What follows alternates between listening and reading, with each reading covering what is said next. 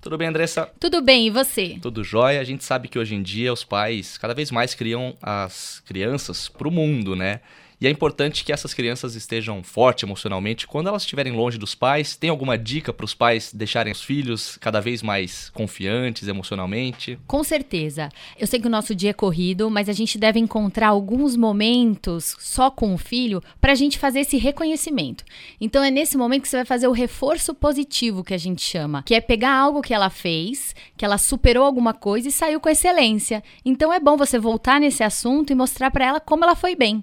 E aí trabalhar essa positividade, que ela vai ganhar confiança, entendeu? A gente sempre faz questão de chamar atenção e puxar a orelha no que tá errado, mas é importante valorizar o que a criança fez de certo também, né? Com certeza. Assim, ela também cria uma autoestima muito forte e sabe que os momentos difíceis que ela vai passar é passageiro. E ela sabe que ela vai superar.